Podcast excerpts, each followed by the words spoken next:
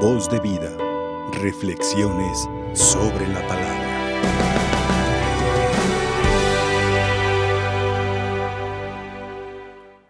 Con gran gozo y alegría me comparto la fe con ustedes en esta celebración de la Eucaristía. En primer lugar, por la oportunidad de poder unirme con todos los enfermos que desde su hogar ven esta misa para que sientan el consuelo, la fuerza y la cercanía de Dios, sabiendo que son muy importantes para la iglesia, ya que cuando unen su enfermedad y su dolor a la pasión de Cristo, ganan bendiciones y gracias para ustedes mismos, para su familia, para la iglesia entera. Entonces es un motivo de gozo, de alegría poder compartir la fe con ustedes. Y también hoy quiero compartir la reflexión basándonos en la primera lectura. Escuchamos la segunda carta a los Corintios, capítulo 11, del 1 al 11. Y pues se me hace muy interesante y muy actual para nuestros tiempos. En primer lugar, eh, quiero resaltar cuando San Pablo dice, siento celo de ustedes. Celo de Dios porque los presento como una virgen pura, desposada a Dios. ¿Qué significará eso? Primero, hay que distinguir que hay dos tipos de celos. Un celo que lo pueden experimentar los esposos o los novios.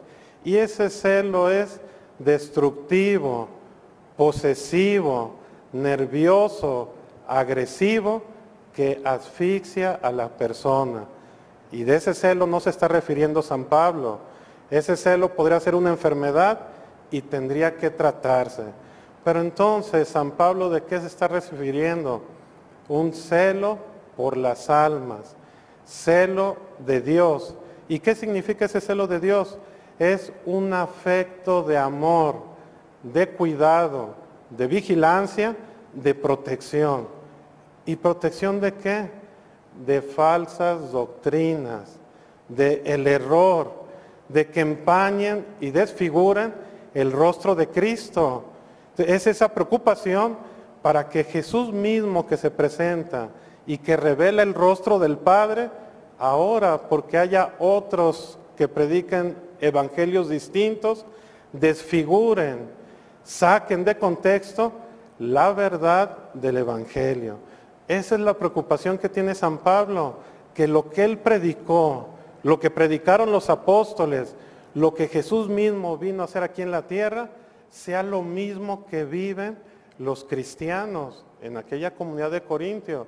Pero también hoy en nuestros días, tristemente podemos experimentar esto. Y por eso la invitación es de que todos tengamos un celo por las almas, celo de Dios. Y lo digo en dos formas. Nos dice el capítulo 17 de San Juan, versículo 21, Padre, que todos sean uno como tú y yo somos uno. Así el mundo creerá que me has enviado. ¿Cuál es la voluntad de Cristo? Fundar una sola iglesia. Pero ¿cuál es la realidad? Vemos muchas iglesias cristianas, más de 10 mil o ya yo creo hasta millones de iglesias cristianas. La voluntad de Cristo es fundar una sola iglesia, una sola fe, un solo Señor. Ese es el celo, decir, hay una confusión grande, porque viene cada grupito en predicar un evangelio y la gente se va. ¿Dónde queda la, la conciencia y la mentalidad crítica para decir, Cristo vino a fundar una sola iglesia, un solo evangelio, una sola verdad? Entonces hoy por eso es esa preocupación que no nos dejemos envolver por falsas doctrinas. Eso hablando de muchas iglesias cristianas. Pero el problema también está dentro de la iglesia. Católicos que se dicen, pero también están eh, confundidos, están manchados, están movidos del verdadero camino. Hay división. Y cuando hay división, ¿quién entra ahí? Pues el demonio de tal forma que el celo es para que todos caminemos por la senda de la verdad, el Evangelio mismo de Jesucristo.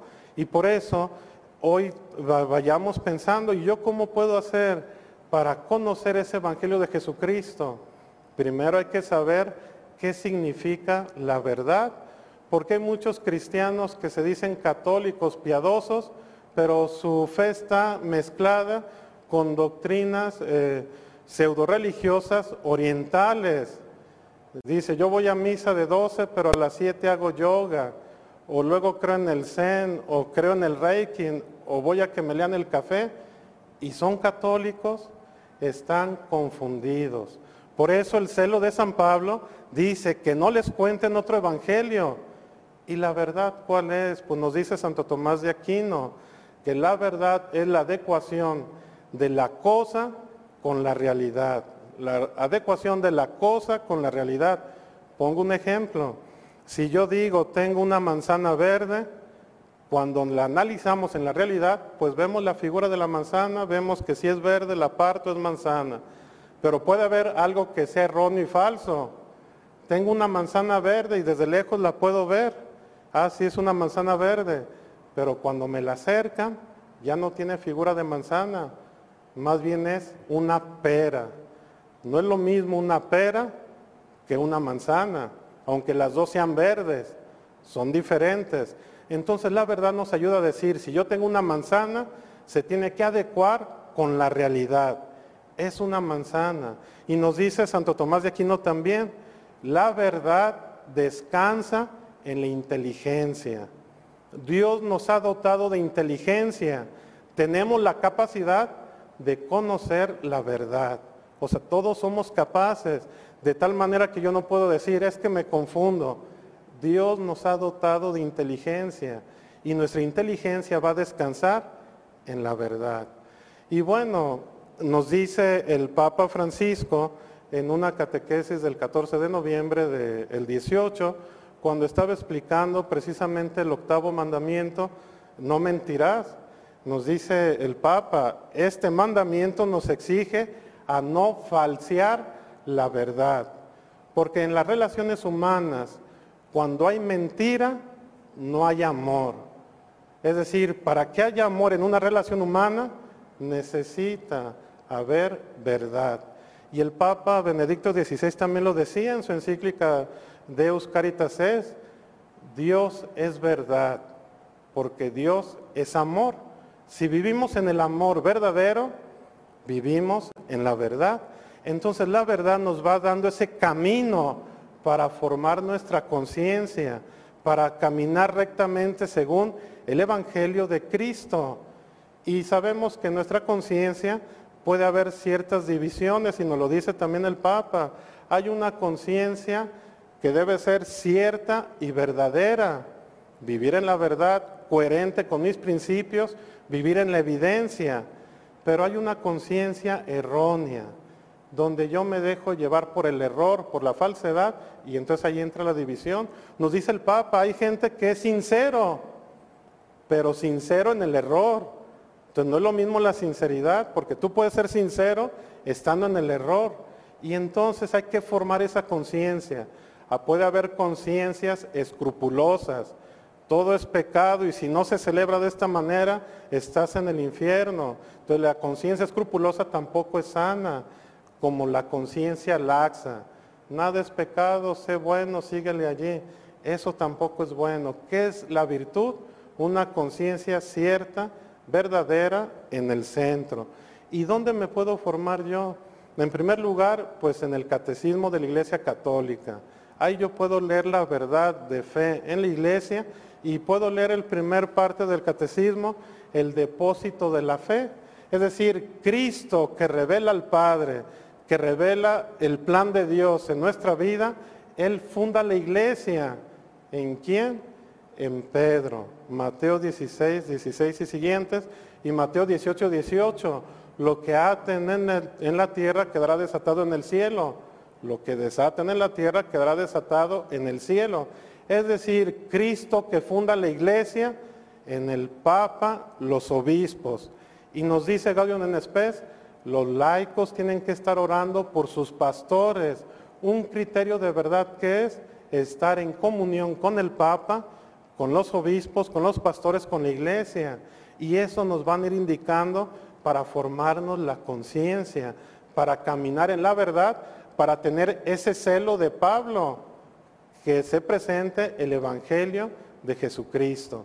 Y hoy también vemos en día que es muy fácil desobedecer a los obispos, desobedecer al Papa. Él, Cristo, los ha dejado para que cuiden ese rebaño, para que tengan celo por la iglesia, para que se camine por la verdad. Hoy entonces yo los invito a que formemos nuestra conciencia, que caminemos en pos de la verdad, que ya nos dice eh, Jesús en el capítulo 14 de San Juan, eh, versículo 6, yo soy el camino, la verdad y la vida. El Señor nos presenta este camino de salvación, este camino de amor, este camino de gozo, que nos animemos a buscar siempre la verdad. Y descubriendo la verdad, viviremos siempre con Dios. Que así sea. Voz de vida. Reflexiones sobre la palabra.